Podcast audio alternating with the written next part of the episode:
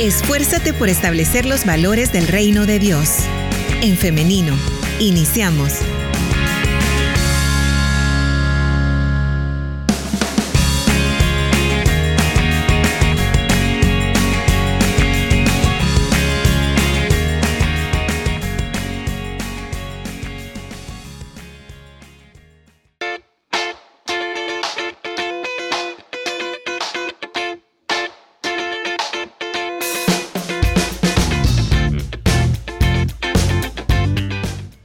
Ya estamos en vivo a través de en Femenino SV, así que le doy la bienvenida a las personas que se están conectando a través de esta plataforma y también le invito a que participe con nosotros, deje sus comentarios, deje sus preguntas, deje sus dudas y con mucho gusto vamos a estarles eh, dando lectura. También le invito a que participe a través del 78569496 a través de mensajes y audios y o audios para que podamos estar compartiendo en esta mañana y usted pueda ser parte de esta conversación. Hoy estaremos conversando acerca de los cristianos y los derechos humanos. Y para ello ya tenemos acá en cabina a nuestro invitado de esta mañana, el pastor Gerardo Campos, a quien le damos la bienvenida. Adelante, pastor, ¿cómo está? Eh, muy bien, buenos días, muchas gracias, Liz, por la invitación. Y aquí estamos eh, dando respuesta a esta cita para un tema bien importante que a veces eh, no se tiene la claridad con respecto a como cristiano, cristiana, eh, qué tengo que ver yo con esto de los derechos humanos. Claro, por eso nos alegra que esté acá, hermano, para que podamos iniciar con esta conversación. Y es que, como usted lo dice, em, este tema puede que lo veamos como un concepto abstracto, como un concepto académico, puede ser, o, político también a veces, que eh, en nada nos afecta a nosotros en el día a día. Sin embargo, hoy vamos a conocer si esto es cierto vamos a también a estar conversando otros temas. Y el 10 de diciembre, de hecho, se celebró el Día de los Derechos Humanos. 10 fue sábado, si no me equivoco, no, sábado fue 10 de diciembre, entonces por obvias razones no pudimos conversarlo antes, pero por eso hoy estamos eh, conversando este tema. Y quiero iniciar preguntando, pastor, ¿qué son los derechos humanos? ¿En qué consiste? ¿Cuáles son? Eh, ¿Y cuáles son para cada persona? ¿Son para todos? Eh, bueno, es bien importante aclarar el término derechos humanos desde que tuvo lugar el establecimiento de esa declaración que contiene 30 artículos. Eh, importante porque a veces hay confusión, eh, pero voy a tratar de explicar. Todas las personas tenemos responsabilidades en la vida y tenemos derechos como seres humanos que somos. Todos merecemos respeto, todos merecemos valoración, todos debemos de es ser apoyados como sociedad entre nosotros. Entonces, cuando hablamos de derechos humanos, la primera idea que viene es esta que estoy mencionando. Que en nosotros existe, además de responsabilidades, eh, derechos o atribuciones que deben de ser consideradas. En la vida en esa relación social se basa precisamente en el respeto, en la valoración en no violentarnos, en no dañarnos, en no perjudicarnos. Lamentablemente en el ámbito cristiano ha habido una enemistad entre las personas como efecto de esa ruptura de la relación con Dios, que no solo afectó la relación ser humano-Dios, no solo afectó la relación propia, sino que también entre las personas. Entonces, la inclinación eh, nata, lamentablemente, es hacia la enemistad, porque hay una rivalidad, hay un distanciamiento, cosa que se viene trabajando y solo es posible por la reconciliación en Cristo Jesús.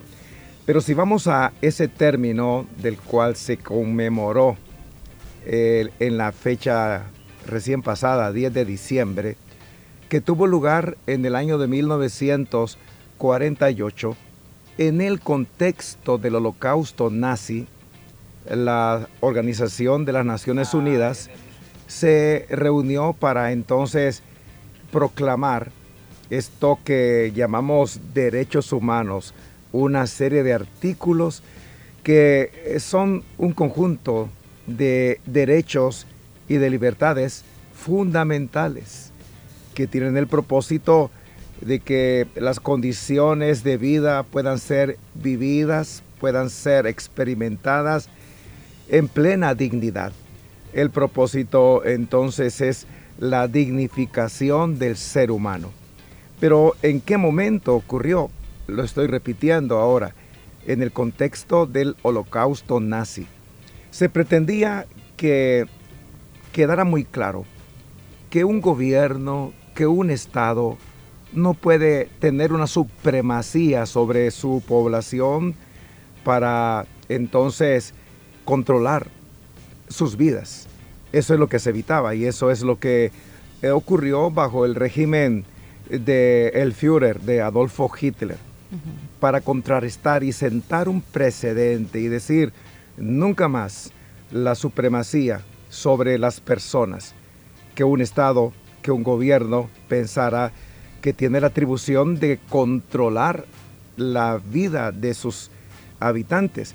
Es que se originó esta declaración que a través del tiempo, desde el año 1948, dije ya, se ha venido celebrando, se ha venido trabajando, procurando entonces que este conjunto de artículos lleven a las personas a poder en verdad tener eh, uso de sus derechos, de sus libertades, que lo dije, son básicas, son fundamentales para la dignificación de la vida. Okay. Entonces, pastor, cuando se habla de que los derechos humanos están siendo violentados están siendo vulnerados, siempre es por parte del Estado. Sí, los derechos humanos, como el término lo he mencionado, se disputan con el Estado. No es que entre las personas vamos a pelear y a reclamar eh, derechos humanos. No hay que confundirnos.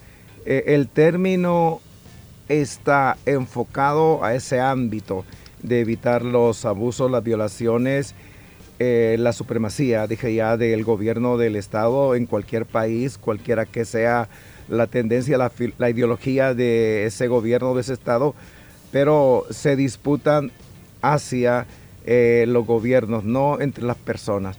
Por supuesto, las personas nos merecemos entre nosotros en las relaciones respeto, y procurar la armonía, que es la manera en que la vida debería de llevarse en esas relaciones sociales.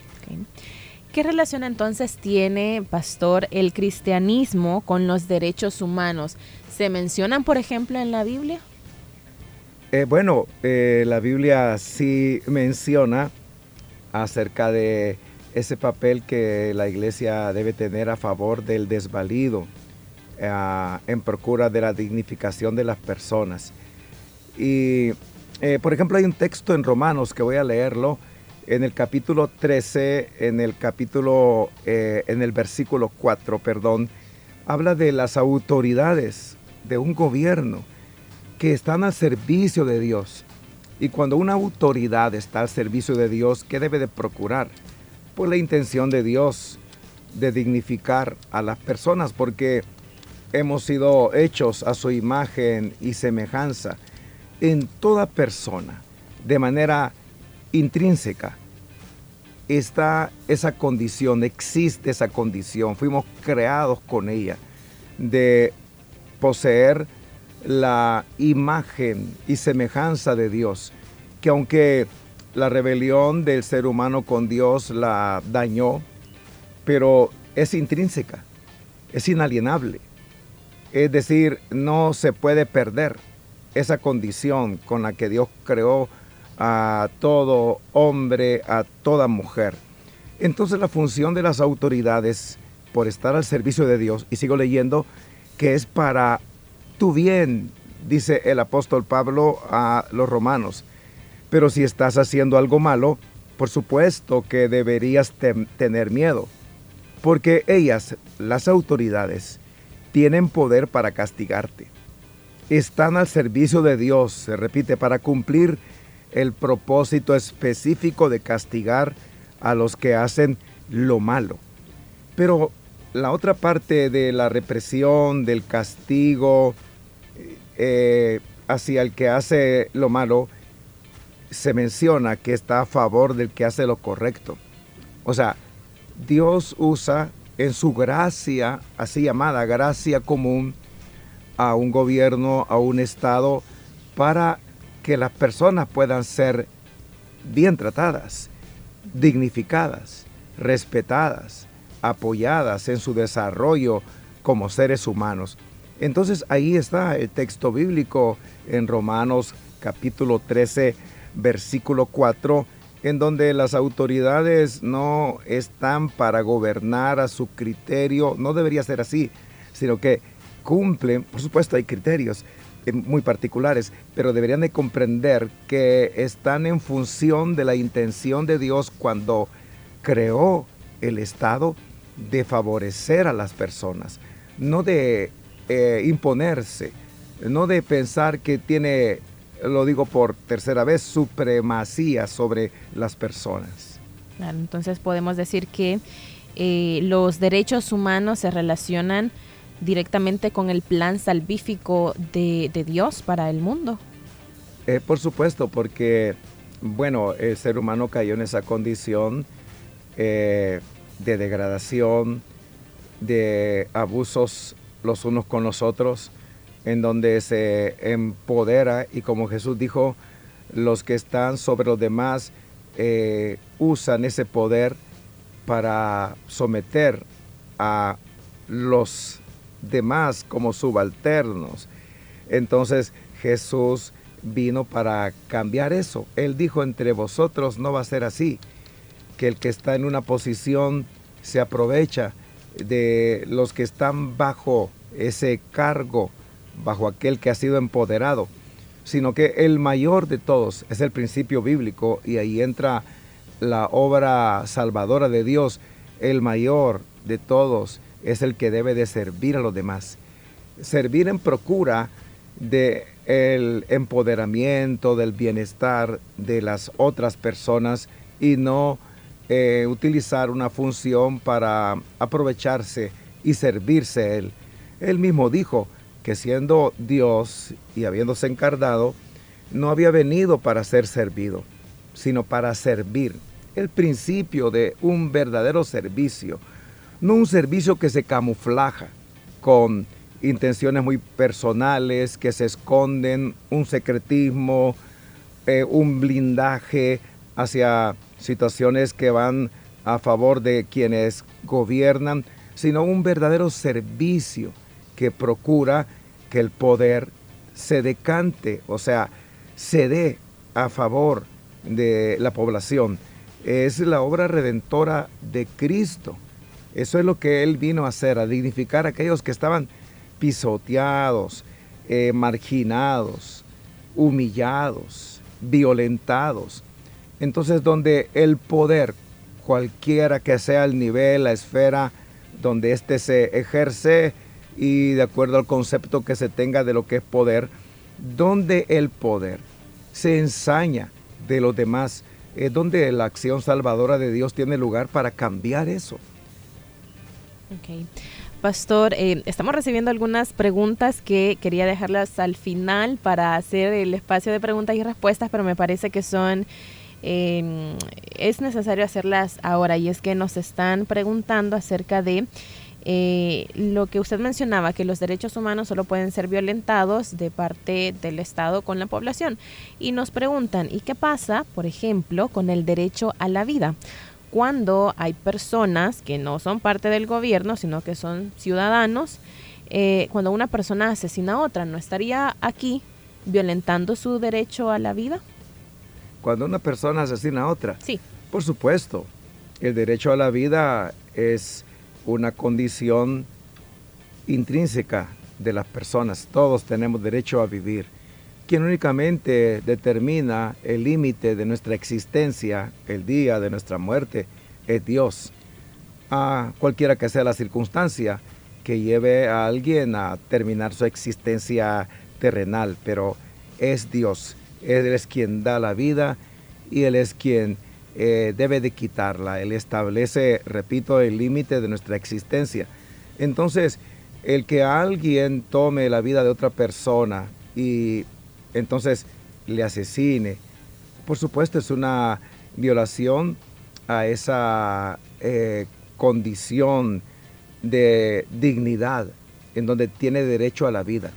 Pero eh, siempre nos confundimos porque el término derechos humanos data desde esa declaración en donde se elaboraron esos artículos que trataban de proteger a las personas del abuso de un Estado, del abuso de un gobierno, del abuso de una persona, porque vuelvo a decirlo, en el contexto del holocausto nazi, de esos abusos del Führer, de Adolfo Hitler, es cuando la Organización de las Naciones Unidas eh, decidió poner un alto y aunque no podía eh, legislar en cada gobierno, sí ha propuesto estos derechos a los cuales todas personas eh, tenemos acceso, debemos de pelearlos.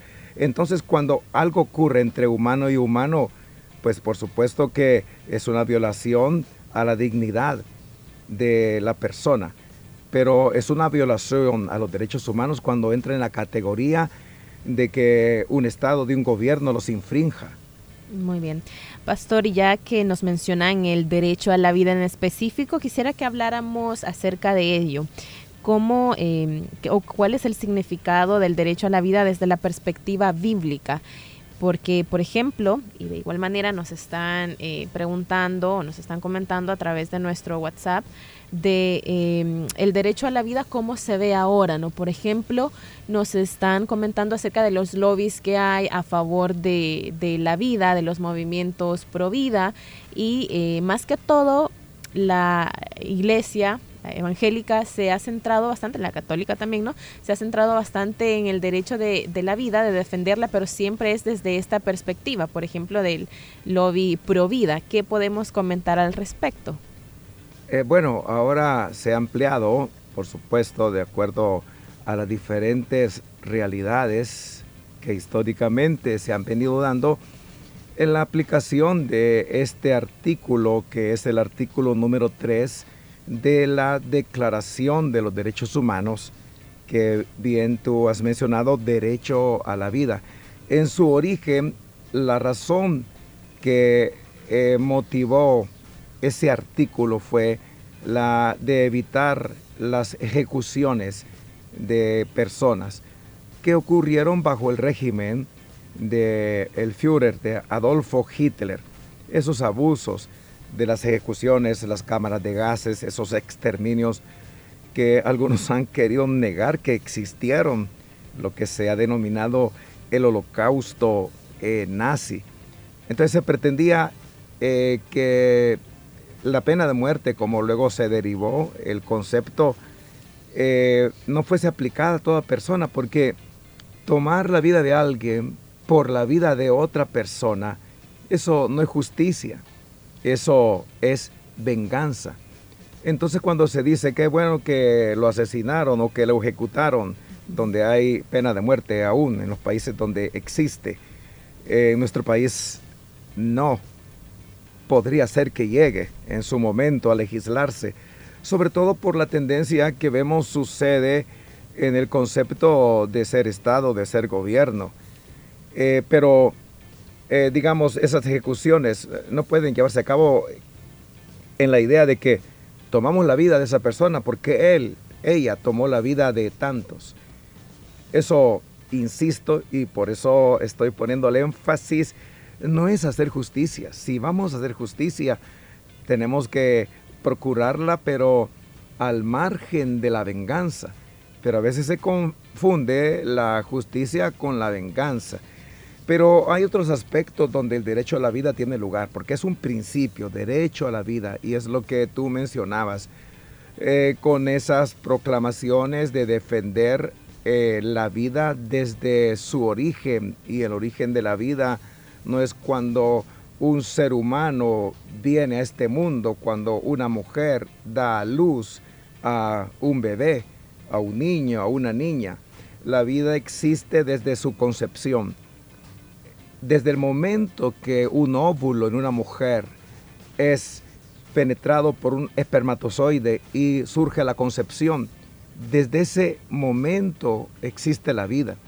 Se violenta el derecho a la vida en ese enfoque cuando se evita que el desarrollo de ese óvulo ya eh, en proceso de formación de un feto y luego de un niño una niña es interrumpido.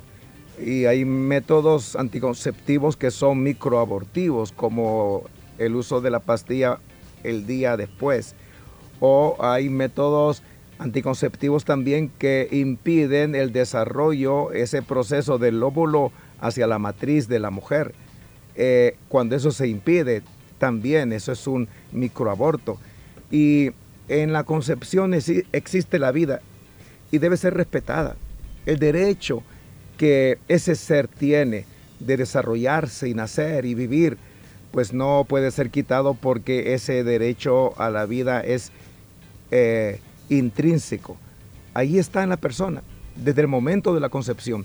Por eso es que eh, los que promueven, sobre todo mujeres, las personas que promueven el aborto están equivocadas porque están diciendo yo decido por mi cuerpo, pero ahí están decidiendo por la vida de un ser que es independiente, aunque ellas son un depósito de esa vida en formación, pero la vida es independiente desde el momento de la concepción.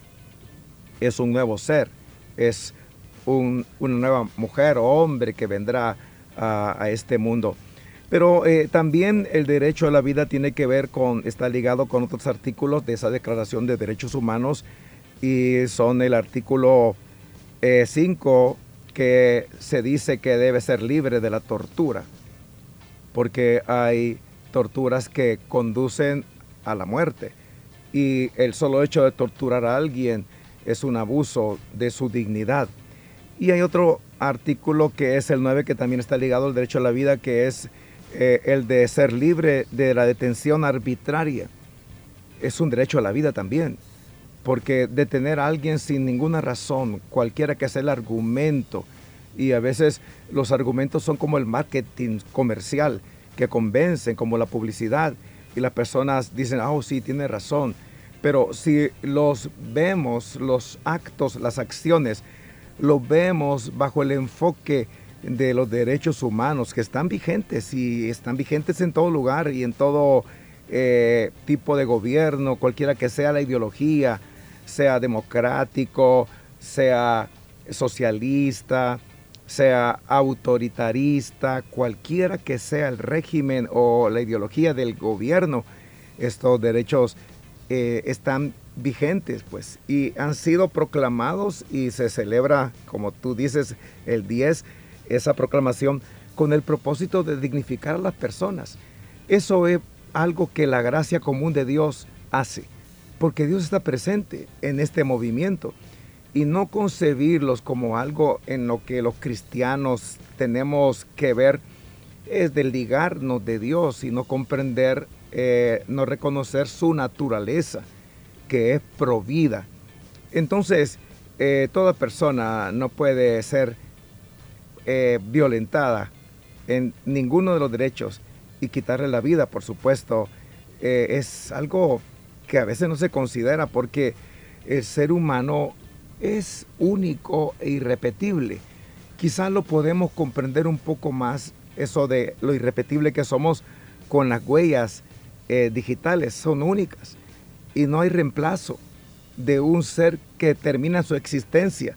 Por eso es que eh, los victimarios eh, deben de merecer un castigo, pero que no sea el de venganza, como he estado diciéndolo, sino de una verdadera justicia. Perfecto, pastor y audiencia. Vamos a hacer una pausa musical, pero en breve regresamos con más de En Femenino y esta entrevista.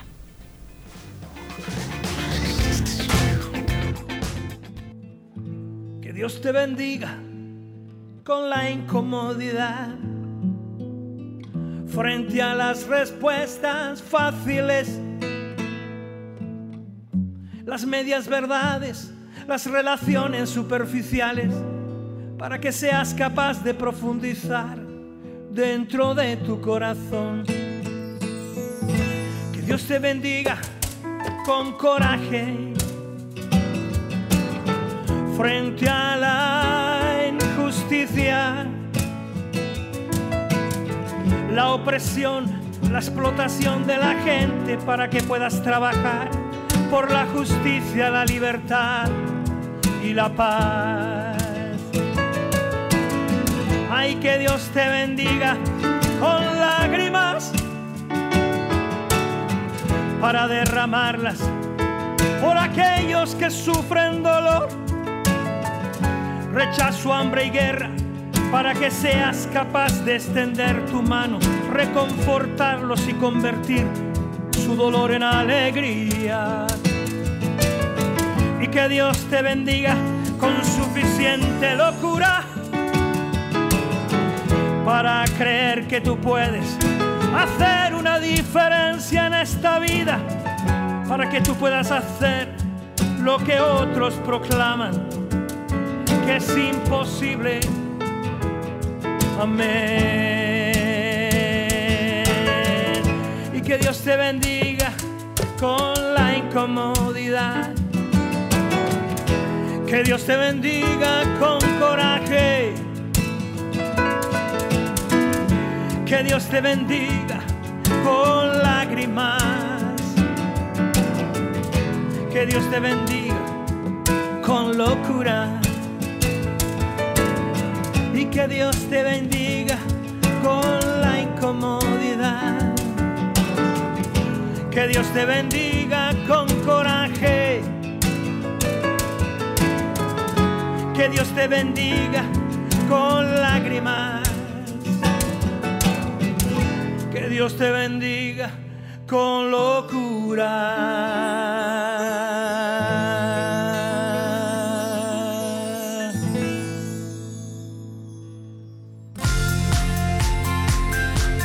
Así que según tengamos oportunidad, hagamos el bien a todos, y mayormente a los de la familia de la fe.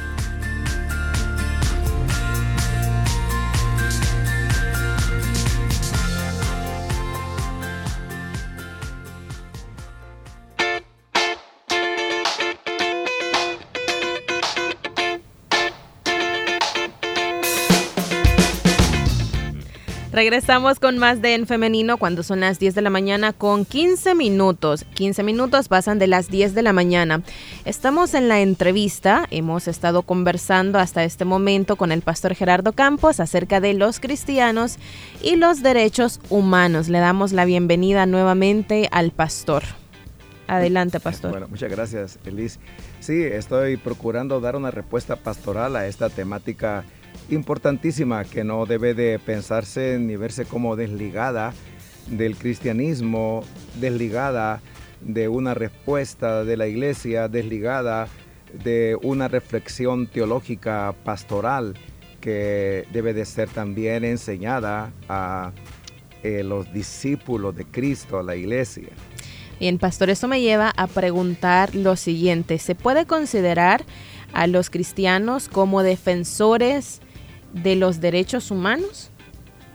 Pues definitivamente, eh, si entendemos lo que significa eh, los derechos humanos y si también entendemos lo que significa la vida abundante de la cual Jesús habló en San Juan 10:10, 10, cuando él dijo, el ladrón no ha venido sino para matar, para hurtar, para destruir, pero yo he venido para que tengan vida y que la tengan en abundancia. Esa vida abundante no es una experiencia emocional que ocurre en una congregación, en donde las emociones tienen lugar, la adrenalina sube y es una gratificación eh, muy buena la que sucede corporalmente.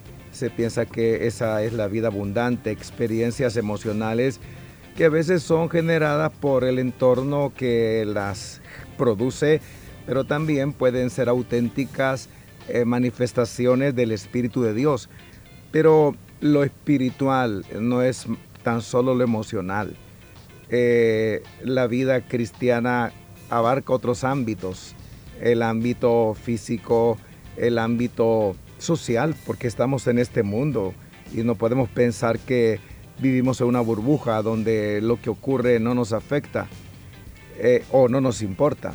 Porque a veces si no me afecta, no me importa y se vive en ese individualismo que no es cristianismo. Cuando somos individualistas, estamos desmarcándonos del verdadero cristianismo. Entonces es un tema que nos compete porque tiene que ver con la procura de esa vida abundante que no es tan solo que las personas crean en Cristo y tengan su experiencia salvadora, la redención. La redención es tan solo, como lo he repetido tantas veces, eh, es el punto central de una circunferencia llamada salvación. Pero esa salvación abarca otros aspectos que tienen que ver con el aquí y ahora. Porque ¿cómo voy a tener yo una vida abundante si socialmente estamos muy mal?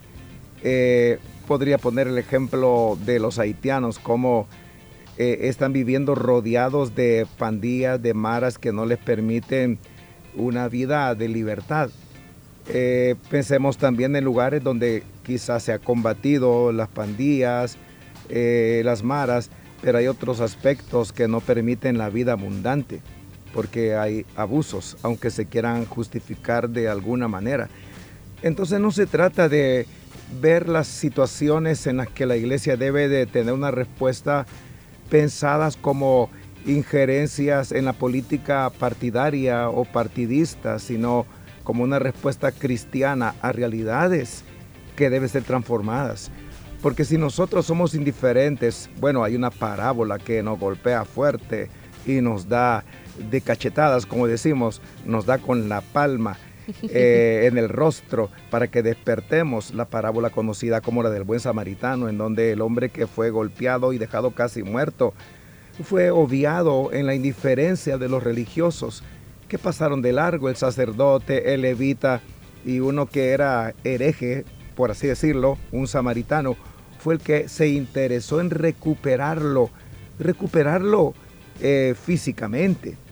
Entonces es interesante el poder comprender que tenemos una responsabilidad en lo que eh, debe ser el concepto de vida abundante. Es una vida integral que abarca no solamente lo espiritual, porque no somos almas descarnadas, sino abarca también el cuerpo, abarca también eh, la vida en lo social, en lo político y en todas las esferas.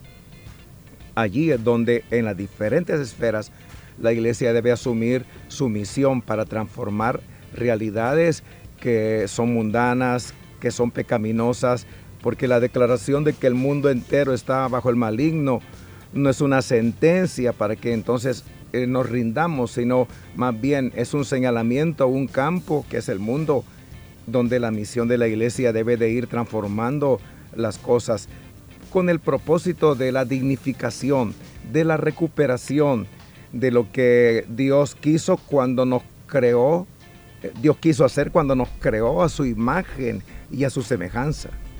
Este es el papel que debe adoptar la iglesia como institución. Pero ahora yo quisiera que habláramos también acerca de si los cristianos somos defensores de los derechos humanos, qué acciones en concreto podemos nosotros tomar para eh, eh, expresarnos o para tomar postura ante violaciones a los derechos humanos. Bueno, en primer lugar, eh, insisto, la iglesia no debe de demarcarse de su papel de restaurar, de hacer justicia. Y la justicia tiene que ver con la restitución de algo que se ha perdido, la recuperación, en este caso de la condición de dignidad con la, con la que Dios nos ha creado. Lo que ocurre es que eh, históricamente eh, las personas se han acostumbrado a ver cómo se pisotea al prójimo y es así y es normal. A veces decimos se lo merece, por algo le sucedió. Eh, es tan lamentable el no identificarnos con ese sufrimiento humano, porque somos individualistas, porque somos egoístas. Pero cuando la iglesia entiende que debe de solidarizarse y tener la mirada de Jesús, ¿cuál es la mirada de Jesús para poder eh, ver a las personas en su realidad? Eh, pues Él les vio como ovejas que no tenían pastor. Esa mirada de Jesús es importante que la tengamos como iglesia y no ver este mundo de esa manera subjetiva, porque entonces se impone la miopía individualista, egoísta, porque solo viendo la realidad que las personas eh, sufren desde la óptica de Jesús, vamos a poder tener compasión. Eso es lo que la Biblia dice, que Jesús miró a las personas. A veces no nos tomamos tiempo para observar. Ya hay una tendencia programada en nuestra mente para eh, poder pensar las cosas desde ese paradigma que a veces es hasta mundano y podría ser sabiduría como Santiago dice que es animal, terrenal, diabólica. Lo dice Santiago, no lo estoy diciendo yo, yo solo en este momento estoy repitiendo el hecho de que hay una sabiduría que es diabólica, porque eh, está el diablo metido en eso y el diablo es quien ha venido para matar, para hurtar y para destruir. Y no tener la compasión por la humanidad eh, como Jesús la tuvo, pues es faltar a el hecho de ser verdaderamente cristianos. Ser cristiano no es sálvese quien pueda y qué bueno yo ya soy salvo. ¿Será? Porque por los frutos vamos a evidenciar la realidad de la salvación. La Biblia dice que Jesús anduvo haciendo bienes y sanando a los oprimidos por el diablo. Eso está escrito en el libro de los Hechos y fue la argumentación que dio el apóstol Pedro al describir la acción de Jesús que debe de ser muy parecida a la nuestra, imitarle. Él es el maestro, nosotros sus seguidores. Pero ¿qué significa en esa declaración de Hechos 10, 38? Sí, que él anduvo sanando a los oprimidos por el diablo. A veces pensamos que anduvo eh, libertando endemoniados aquí y allá y que tenían legiones, incluso la mención del Gadareno allí muy eh, muy sabiamente hay un mensaje que no tiene que ver con posesión de miles de demonios, sino una referencia al ejército de Roma que oprimía, que hacía que las personas perdieran su salud mental y que actuaran en esa condición que ahora es catalogada como eh, trance y posesión.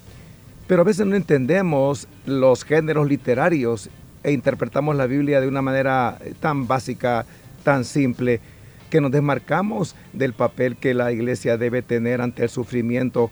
Si Jesús anduvo sanando a los oprimidos por el diablo, tenía que ver con el sistema de cosas que funcionaba en ese tiempo, que destruía. ¿Y será que hoy el diablo está ausente de los sistemas? Nuestra lucha no es contra personas. No tenemos que ver a individuos empoderados políticamente como adversarios, como enemigos. Más bien nuestra lucha es contra la influencia que existe detrás de esos sistemas políticos que van en detrimento, en destrucción de las personas. Ahí es donde la iglesia debe de cobrar su papel, de ser defensoras de aquellos que están siendo humillados. Y, si no nos ponemos de ese lado, del lado de Cristo, sino del lado de una tendencia ideológica partidista, pues somos eh, de un partido político, pero no cristianos. Eh, precisamente respecto a esto nos están enviando un mensaje y nos dicen que eh, hay que saber si se están defendiendo los derechos humanos o solo se están utilizando para fines políticos, que debemos estar atentos a ellos.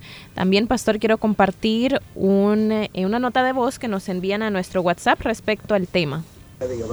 Muy buenos días, hermana. Qué bonito ese, e, e, esa programación, qué bonito e, esa esa dinámica que usted está llevando sobre los derechos humanos. Quiero que sepa que también yo soy defensora de los derechos humanos, soy cristiana.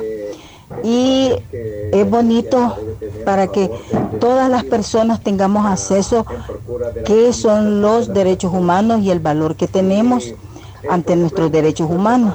Bonito ese programa, la felicito, que el Señor la siga usando mucho más, sierva, y al pastor que ha invitado, al hermano Gerardo Campos. Él sabe mucho, mucho, mucho sobre los derechos humanos. Bendiciones en este día. Bendiciones para la hermana Sonia Urrutia. Hermana Sonia Urrutia, por ahí está saludándonos. Muchas gracias por su participación. Y eh, bueno, por cuestiones de tiempo ya tenemos que ir em, concluyendo con el tema, pero eh, acá nos están siempre diciendo eh, de eso, de saber trazar la línea entre eh, derechos humanos y nos dicen por acá y la política. También nos están pidiendo una segunda parte de este tema, hermano. Bueno, intentaremos. Pero esa diferencia entre derechos humanos y política es difícil porque está unado y también la respuesta de la iglesia está unada a la política, a los derechos humanos, así como eh, se editaron, se publicaron en procura de la dignidad de las personas. Entonces, si nosotros como iglesia, como cristianos, procuramos la dignificación de las personas, ¿qué rumbo llevamos? ¿A qué lado estamos? ¿De los que hacen justicia y restauran que es el propósito de Dios, el propósito salvador de Dios de restaurar la condición destruida del ser humano o estamos al lado de quienes perpetran el daño a la humanidad en cualquier ámbito geográfico que esto ocurra, será siempre así. Muy bien, pastor. Eh, le agradecemos por habernos acompañado en esta mañana y estar trayendo pues a la luz de la palabra estos temas tan importantes y urgentes de que los hablemos dentro del contexto cristiano. A la orden y gracias por la invitación. Que tenga un feliz día, pastor. Igualmente. Y ahora también agradecemos a usted, audiencia, que nos ha estado escuchando, que está participando con nosotros. Gracias por sus aportes, porque son sus opiniones las que enriquecen este programa. Hoy quiero hacerle la invitación y es para el día de mañana, para que nos encontremos nuevamente, si así Dios lo permite, siempre a las 9.30 en punto, a través del 100.5 FM y también a través de nuestro Facebook Live en Femenino SV. Nos quedamos hasta acá, pero nos nos escuchamos y nos vemos hasta mañana. Que tengan un feliz día y muchas bendiciones. La respuesta más rápida es la acción. En femenino.